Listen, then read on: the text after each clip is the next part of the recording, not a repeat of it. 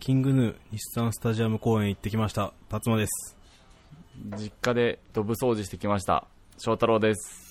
この番組「喫茶ホバチ」は喫茶店好きの2人が送る気になること日々のあれこれを取り留めもなく話す喫茶店のお供ポッドキャストです今週もコーヒーのともにどうぞよろしくお願いいたしますよろしくお願いしますなんかあれだねここのとこ実家のお手伝いムーブが続いてますねそうあのこれもねやっぱ町内会長がゆえあそういうことなんだ義務感強めで実家のお手伝いというよりは町内お手伝いのニュアンスが強いのかなそうそうそうなんかまた町内でこの辺の人らは何月何日の朝そこをね開けて中のお掃除うんうんうんゴミをで出しとくと次の日かなんかに回収者が来ればバーって集めてってくれるみたいなへえでまあ毎年なんだかんだやってんだけど、まあ、今年はとりわけあのサボるわけにはいかんとまあ翔太郎家が会長だから町内会長になっちゃったからうんほう俺ドブ掃除したことないかもしれんわいやお父さんたちしてるのは見たことあるいやないなドブなかったんじゃないかなそ速攻速攻ね 速攻速攻ないの家の近くなんかあれでしょあの蓋開ける系のやつでしょそうそう金網かコンクリートの蓋かみたいなやつ蓋そうそうそうまさにああーああんのかなあったんだろうなきっとでも全然覚えてないよれ開けて中になんかスコップとかなんかそれ取る用なのかぐらいの便利なやつとかがあってそれでジャストフィットするスコップみたいなやつもねいいそうそうそう力かけずに中すくえるやつで取ってで外出してたらなんか隣の人来てあのー去年私町内会長だったけどなんか可燃ごみなんか一緒に出たもう言っちゃうけどヘドロとは別で出た可燃ごみみたいなのは私持って回ったよ集めたよみたいな,、ほうまあ、なんかやれってことかこれはみたいな感じで汲み取ったねうん、まあ、持って、持って回ります、じゃあ、とか言ったら、まあ、町内会長、回ってくんの、十何年後だから、まあ、言ってもしょうがないか、あはは、みたいな。おお兄ちゃん、あんた若いで、あんたが今度やるだね、みたいな言われて、あ、まさか引き継ぎをされるとは、みたいな。町内会って感じの会話な気がするいやなこの息子さんだったら何十年後みたいなことでしょ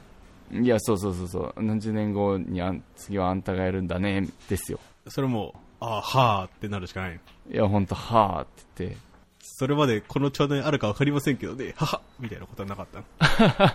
いや、そんぐらい返したかったな。いや、もうほんともう町内会なんて機能してるかわからんもんね。まあね、そうだね、本当に。ドブ掃除も業者にお願いするのが全部になっちゃうかもしれないし。ということで、はい。今週もコーヒー一杯ほどお付き合いください。たっぷりって言ったら米だったぞ。リームソーダ言ってんの生クリーム別で食べとる名古屋弁で喋っとるらしい。脳がバグっちゃう。喫茶ほぼ8。今週はですね、はい。お客様をお迎えしております。はい。えーポッドキャスト番組「心の砂地シャープ」からシャークくんです心の砂地シャープという番組を配信しております。シャークくんと申します。よろしくお願いします。よろ しくお願いしまよす。ろしくお願いいたします我々がね3年定期的にやり続けてこれたのは聞いてくださるマドラーさん、えー、ツイッターで反応くださる方々、はい、はい。まあ、仲良くしてくださる、えーポッドキャスターの方々のおかげももちろんですが、えゲストの方々にもね、たくさん救っていただきまして、中でも、このね、シャーク君には、まあ翔太郎がお勉強で忙しい時に何回も代打で出ていただき、そうですね。え準レギュラこれが4回目になるのかなおー、結構出てるね。結構、結構出てるんですよ。結構出てる。ー。でも本当に、10初回は多分、ソロゲスト。うん一。人で来て、えーっとね、探偵シャークスクープをやった時だね。ああ、あーはい、はい、覚えはてい。る。うん。そう。で、その次が、えーっと、ぬ山さんと来てもらあって、ー、プリンアラモードの話した。そうそうそう。あの、新メニュー考えましょうみたいな回をそうそうお送りして、おー、俺それ抜けてんので、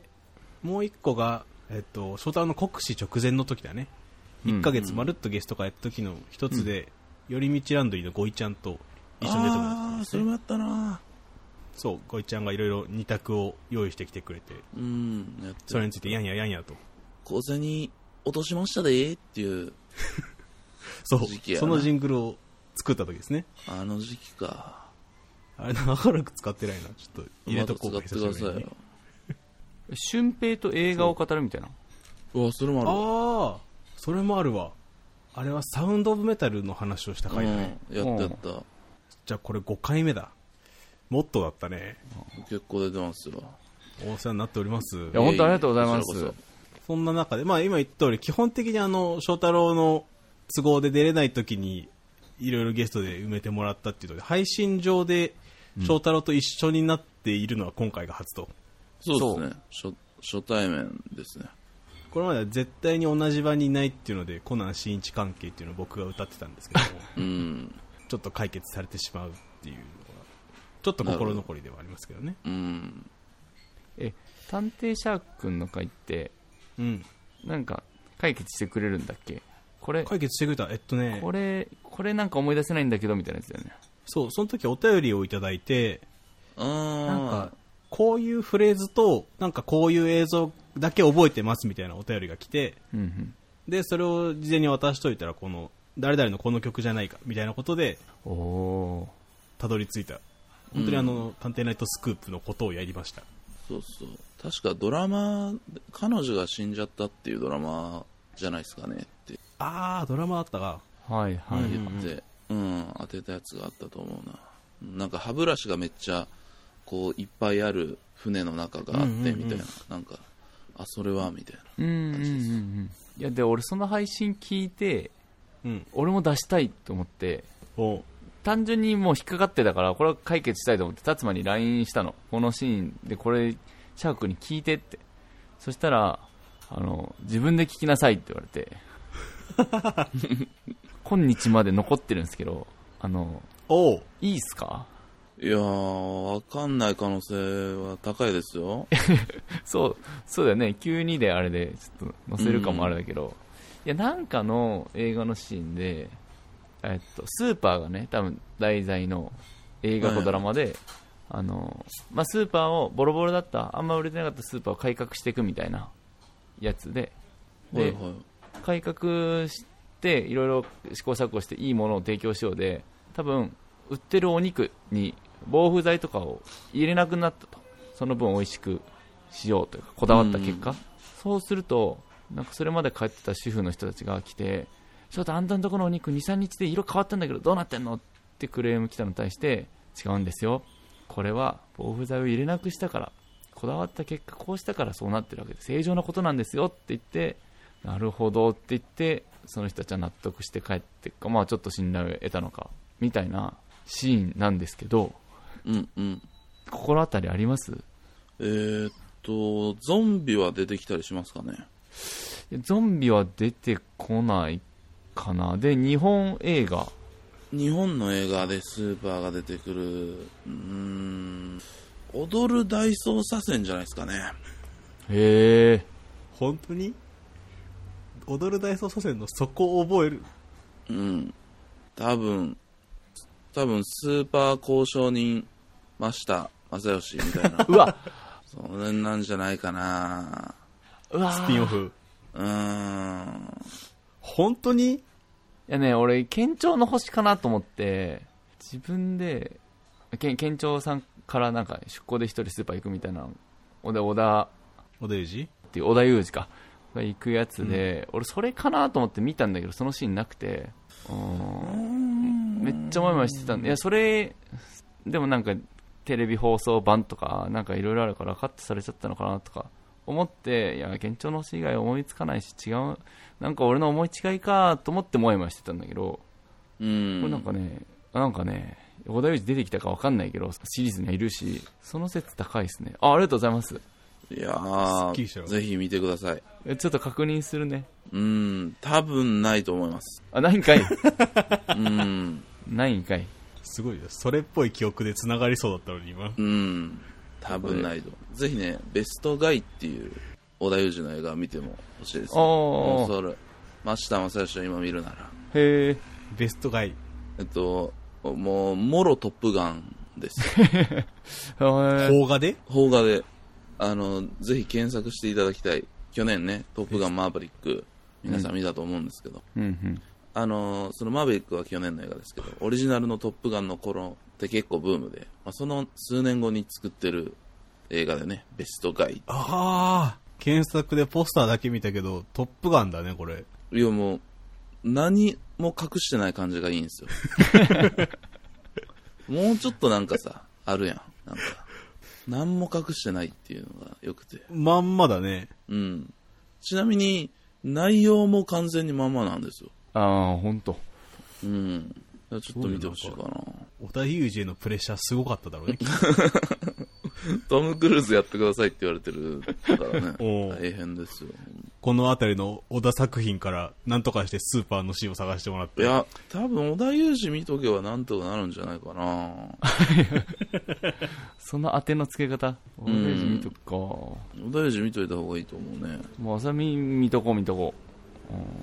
もうこの3年間大体ありがとうっていうところと、また引き続きどうぞよろしくというところで、はい。よろしくお願いします。こちらこそ。あお願いします。していきたいと思います。あお金落としましたで喫茶ほぼ8心の砂地も3年、で、喫茶おばちも3周年ということで、そ今日はですね、3年についてお話をしていこうかと。う。おう。はい。捉えてどう切り取ってもらってもいいので、3年についてというお話を。うん。 3年大喜利ってことですかまあまあ、大喜利って言ってしまうと、ね、あの、難しいものが途端に生まれてくるので、ああ、じゃあ、じゃあな、カットでもいいです。言いませんけども。まあなんか、令和3年でもよかったんだけど、ちょっと令和3年振り返るにしては近すぎるなと思って、うん。うん。平成3年のね、出来事のページを見つつ、ちょっと振り返っていけたらというところなんですけども、はい、はい。面白いですね。まあ平成3年だと、俺も翔太郎も生まれてないから、そうね。なんかこう、後から話で聞くぐらいのことがほとんどなんだけど、うん。そう、それでもやっぱね、知ってるなーっていう、流行り物の規模のデカさみたいなのを感じる並びがあって、うん。まず分かりやすいところでいくと、オリコンのランキングはい。トップ10があるんだけど、ああ7位までが100万枚超えてる。おー91年でそんぐらい売れてんのか。そう。まあ、まずこの CD ピーク前後うんっ。ていう感じがありつつ、オリコンの1位が小田和正なんですよ。お小ー田さん。東京ラブストーリーの年だもんね。そう。ラブストーリーは突然に。ああ、そうなんだ。また小田裕二の話すんの U 字会かもしれない。有事会になってんな。すごい磁場に引っ張ら れてんな。でね、オリコンの2位がチャゲアス。チャゲアスカ。はい。セイエスそう、セイエス。おー91。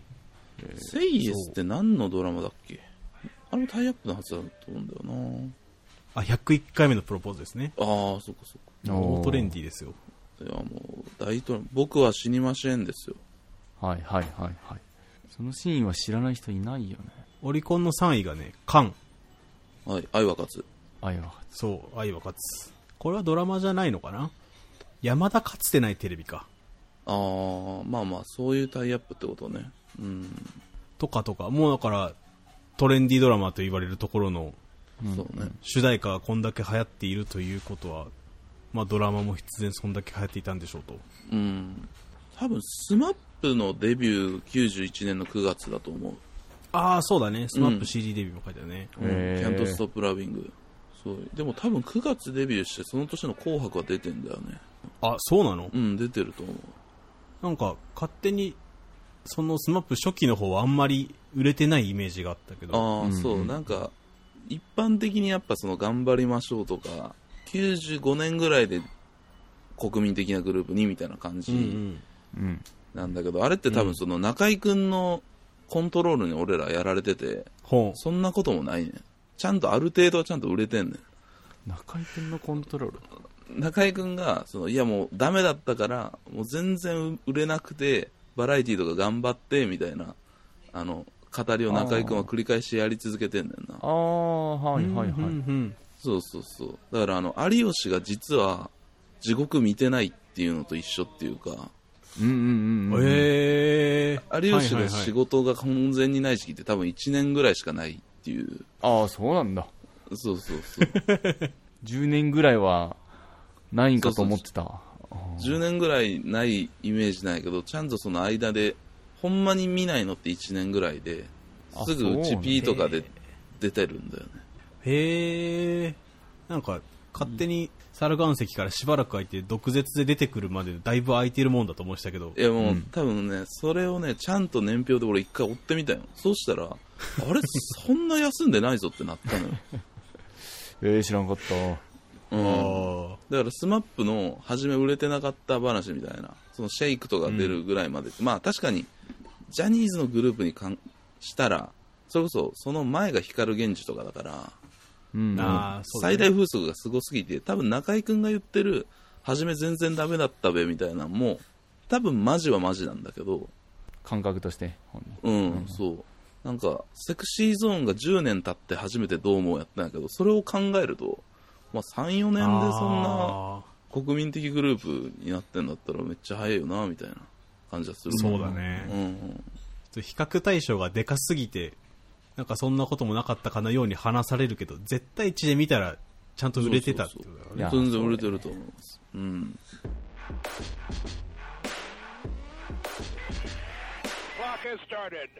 でも3年経つと完全に時代は変わるなっていうのはめっちゃ思ったかな。おうーん、3年やっぱ結構、まあ、トレンドみたいなものは完全に終わるっていうか、そうね、うーん、そういう感覚あるかな。最近だとよりそのサイクルは早くなってるもんね3年あれば十分な時間だよねそうね。まあでも、ファッションにしろ何にしろ、最近ってまあ結局リバイバルじゃないですか、何でも。うんうんうんそうだね2000年代、平成のうんそうそうそう今またそうそうマクドナルドの CM で池田イライザさんでね平成のバーガーみたいなとか、平成みたいなのやってますけどなんかそのスパンは確かに昔より3年前のもんが通用するような気もするけどずっと80年代が流行ってるような気もするけどうん実は3年前のメソッドでは通用しなくなってるみたいな感じはある気はするかなメソッドネタは昔のでもってこと、うんそうそうとかそういう使い回しのモードみたいなのは5年10年変わってないような気がするけどうん結構人の意識とかなんかその辺は結構変わってくる感じがするよねそうねうんでもなんかどうなんかなあんまり昔よう聞いたけど最近古くないみたいな感じで言う人っておらんなと思っててへそうそう、振るとかいうツッコミみたいなんてあんま聞かん気がしてて、最近え。へえそうかもうん昔は結構聞いてたと思う。高校生ぐらいまでなんか振るとかさ、なんかそういう感じあったけど、別に今、5年前のはもん見てても振るって言わへん感じはしてて。あおうん。まあ、ただ、その5年前のことを5年前の感じでやったら面白いかとか、それが通用するかっていうとまあそうではない。うん。だからなんか3年ってちょうどこの自分の身体はか多分買っていくけど、感覚が追いつくか追いつかんかギリギリのラインみたいな。多分5年だったら多分さすがにみんなわかるっていうか。うんなんかその区切りだなみたいな感覚はしててだから3年前の自分と変わったとこみたいなんとか意識みたいなんとか、まあ、それこそトレンドファッションとか好きだったものとかなんだっていいと思うけど、まあ、今はちょうどコロナ禍っていうのがあるからまたね話が難しくはなってきたりするんだけど、まあ、それでもやっぱ意識的なものとかはかなり違う気がするっていうか、まあ、ちょうど全然ちゃうやんみたいな境目ぐらいが3年かなっていうふうにうん思ったかな、それこそまあコロナがちょうど3年ぐらい前がうん、最初の緊急事態宣言とかだっていうのもあるからドンピシャのこの3年ではあると思うんだけど、うんネタ主題のところはまあ特にずっと続いてるもんがありつつもインスタとか YouTube とかで、その短い動画がいプラットフォーム側もちゃんと整備しだしたなっていうのをこの3年あのあ感じそがうすだるねショート全盛になったもんね、うん、そうリールとかっていうのが機能として増えてでよく見かけるようになったけどまだ自分があんまりついていけてないっていう感覚もあるうーんやっぱりなんか、まあ、ストーリーは見るし、投稿も見るし、YouTube も長い動画は普通に見る。うんけど、リールとかショートは、まあ、全く見んわけではないけど、なんかまだあ新しいもんだなの感覚が抜けないというか、うんそれがど真ん中だって感じきれてないとこはあるね。うんだからちょうどそこの意識が切れる切れみたいなそこで完全に諦めるのか諦めないのかみたいな、まあ、2年経ったらなんとなく決着がつくんだと思うんだけどうんうんなんかそういう区切りになるところで面白いなって思ったりしましたかね流行りが変わらんという、は流行りのもっと根っこにあるテーマ的なところ、多分このずっと続いてるうんレトロブームとか、うんうん懐かしいみたいなところの訴求するブームが変わってないのはずっとそうだろうし、うんなんかそのん懐かしいみたいなところの訴求するコンテンツが多くあるからあんまりこう古いって言えなくなるんだろうねそれは古いもん楽しんでたもんっていう、そうそうそうそういうの、うん、最近聞かんくなったなってめっちゃあんねんなオレンジレンジ好きって言ってても古とは言われんくなってきたね、うん今やったら言われへんまだやってんのはずっと言われるけどでも多分ね56年前だったら「振る」っていうツッコミあったと思うよあなったうんざらにあ言われてみれば懐かしいみたいなツッコミはあるんちゃうあ懐かしいはずっとあるねうんフルートは確かに言わんかもそう古って多分めっちゃだの2010年とか11年にだ高校生ぐらいの時、うん一回こう波が一段落して多分次のいろいろが流行りだした時にはすごい振るって言われたけどうん自分の周りの世代たちが昔のもんをフルで切り捨てずに懐かしむ年頃になってきたのもあるんかなみたいなうんありそうだね特に自分らが重要してきた文化に関してはうん、おうん、おもっと前の言うとどうなるか分かんないけど確確かかににねな難しいなあーでも一個いいやつ言 っていい違うけどうん俺あの近所のさ喫茶店で常連の子たちがいるのね、で、はいはいそこにその子供たちが写った写真があるのよそれがねちょうど多分34年前ぐらいほでえっ、とだから当時、えっと3歳か4歳だった子たちが今、67歳ぐらいなんだけどその写真を見て、懐かしいって言ってたよ本人たちがうん本人たちが嘘えうえそもそもこの数年に多分物心ついて言葉を覚え始めただろうから、うんその覚えてから振るっていうツッコミを周りから聞いていないのかそもそも自分のボキャブラリーの中にないまあまあまあそれといろいろ、いろんな見方ができる。なんかまあ、なんか知らんけど俺は笑ってしまったんやけど。いやいや懐かしむには若まだ若いな そうそうそうそうそう。覚えとんかとかもあるし今年ってか、5年ぐらい経ってるかな。うん、もうちょいあるか。3、4歳の時が、は8、9歳か。うん、ぐらいかな。うん、だけど。ほんの数年前やんって思っちゃうけどうん。俺らからすれば3年5年がまだ割とはっきり思い出せるぐらいだけどうん。彼らからすると多分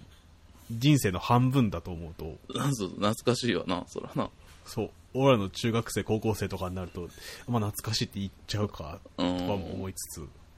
いや本当に覚えてんのかなその感情としての懐かしいって本当分かってるみたいなちょっと聞きたくなっ ちゃう振るってう。いうのと同じ意味だと思って使ってないみたい なはいや、それはあるかもしんない。うん。こういう時にこの単語言うんでしょで使ってるパターンそうそうそあうでも多分 それはそれで、うん。だからそれはそれで面白いね。ね言葉変わっていく感じかもしうれない、ん。うん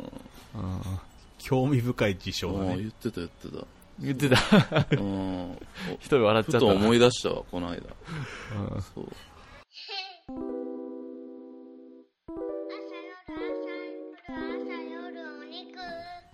3年かうんやっぱどんだけ忙しくても3年に1回は受診してほしいかな歯科医院は定期的に歯を見せに来いとあのそうそうそうそうだしかぶせ物とかもなんか中でね悪いの広がっちゃうと3年ぐらいでやっぱ外れちゃうからうーんああと、あの、まあ、ちょもっとつくやつ、長くも使えるいいやついっぱいありますよ。もちろん。うん。けどやっぱ、3年に1回はみんな来てほしいかな。検診としては言っといた方がいいよと。そうそうそう。まあ、1年、毎年とか言うけど、言っても3年。うん。でも、3年に1回行っても毎回、噛み合わせなんだよねって言われる人もいるんやけど。いるらしいね。そうなんだうん何言っても、いや、これ噛み合わせなんだよねっていう人もいる から。あの、いやもうそれはね、笑えないから、俺は。そうね全然笑えない。うん。そういう人いるとこ言っちゃうしね。おー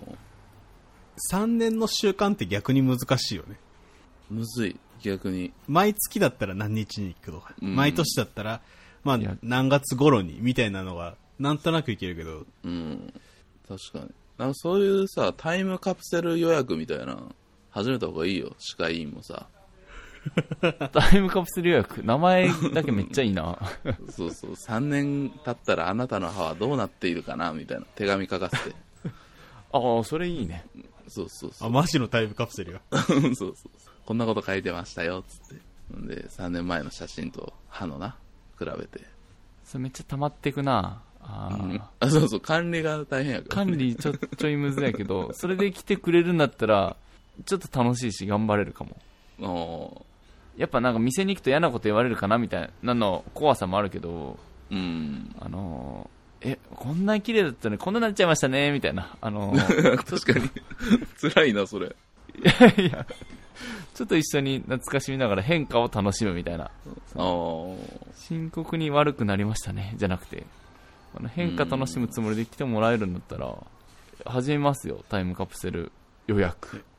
おー変わってなければ嬉しいしね。うんあ、そうそう、変わってなかったら嬉しいし、変わってたら変化を楽しんで。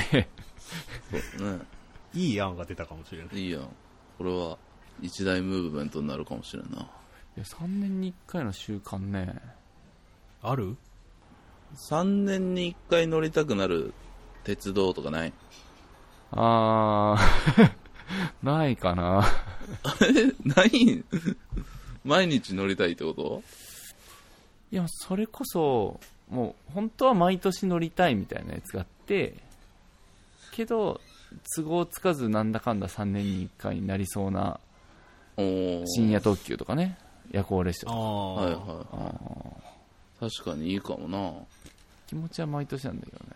なかなか取りづらいし。ううんん、深夜特急ってでもなんか年々、まあ、体との戦いになってくから、どっかでそのしんどさと乗りたいがこう、ちょうどこう、フラットになる時期みたいなの来るかもしれんもんな。いや、そうなの。すでに、あの、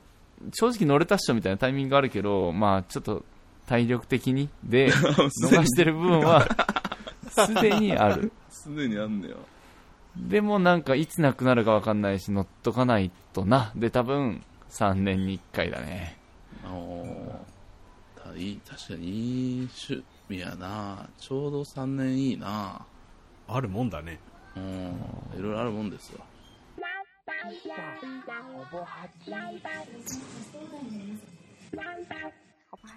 エンディングです。はい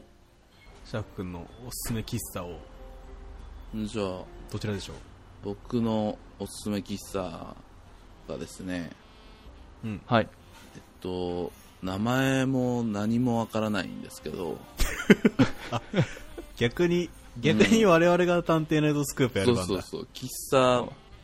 調査をしてほしいんですけど、うんうんえっと、JR の中野駅、お中央線。はい、中央線出て、ブロードウェイの横にある北に行く方の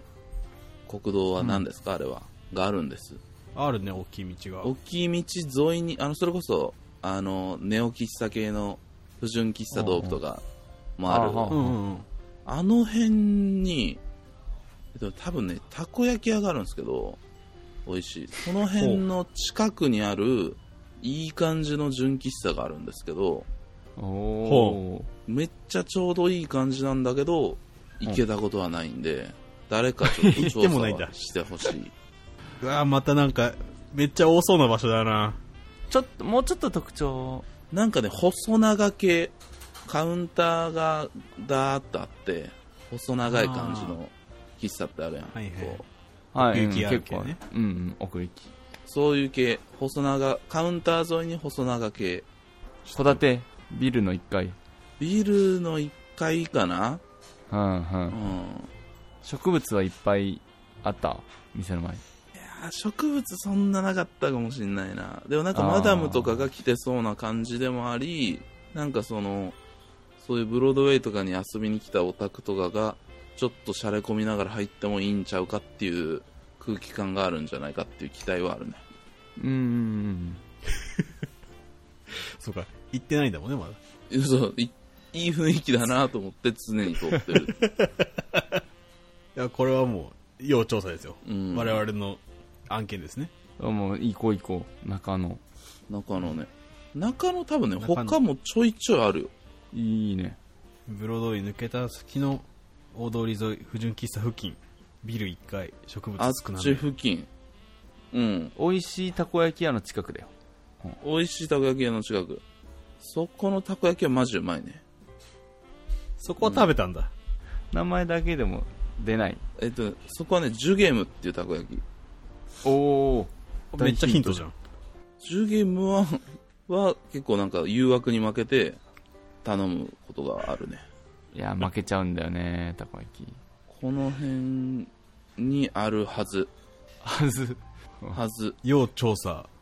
ちょっとこれが俺が見てた幻影の可能性もあるんやけどいやなんか存在すら最後あなんかあやふやにしてきたけど、あやふやにはなってくるいや、も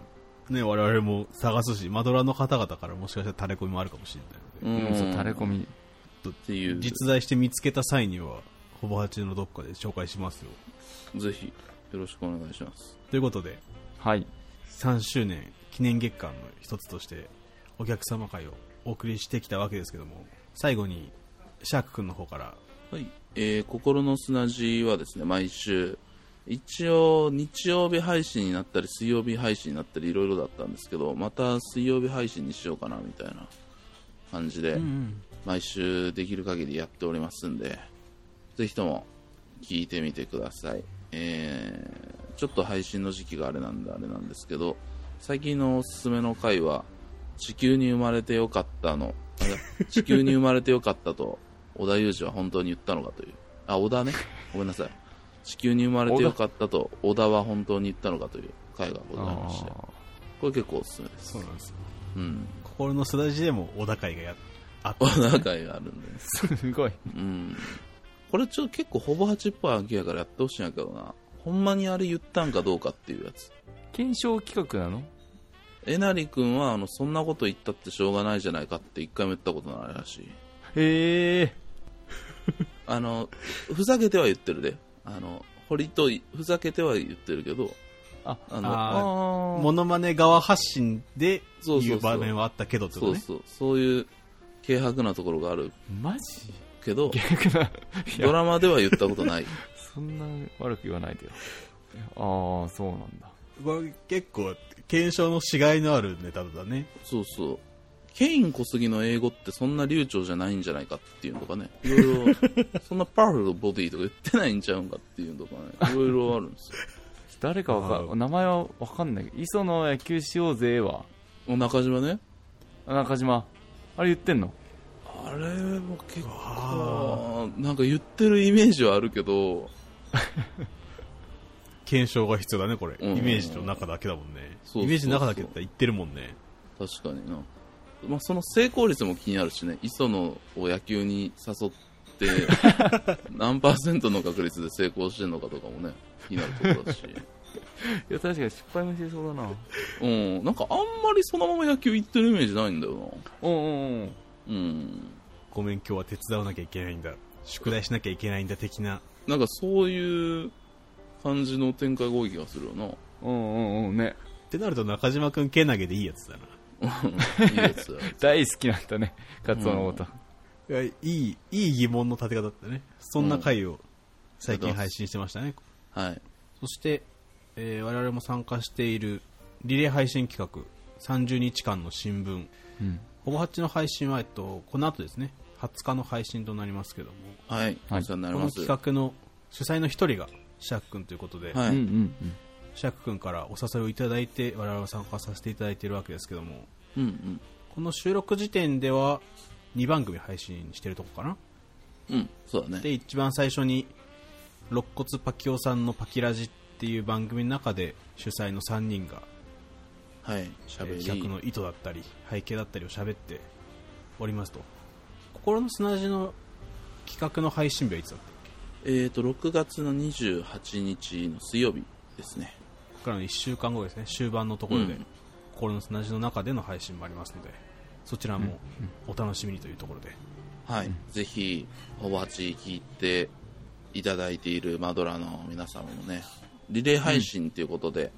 あの話題は共通してるんですけどそれぞれ違う番組違うパーソナリティの人が喋るっていう企画なのでなんかこんな機会だからこそねいろんな声に耳を傾けてほしいなと思いますので、すごく面白いと思いますほぼ8の配信も楽しみにねしてますんで、すごくいろんな形でいろんな人と楽しんでいければいいかなと思っております。うんうん色が出そうでとても楽しみですねうん、ということではい喫茶ほぼ8では番組の感想2人への質問あなたの3年などなどを募集しておりますお便りフォームは番組の詳細エピソードの概要欄 Twitter の固定ツイートにありますのでそちらからどしどしとお寄せください Twitter、Instagram どちらもアットマークほぼ8でやっております感想ツイートくださる際は「ハッシュタグシャープほぼ8」ほぼ8はカタカナでエピソードのリンクもつけてくださるとこれ幸いにございます、えー他にお知らせはありますかえー、来週はいよいよ大クイズ大会ですねああそうです来週は3周年月間を締めくくる喫茶ほぼ8クイズ大会でございますまだまだ募集しておりますまだまだ募集し迷っている方々今すぐにポチポチと送ってくださいはい楽しみにしておりますということで今週のお客様心の砂地シャープからシャークくんでございましたありがとうございましたありがとうございました。ありがとうございました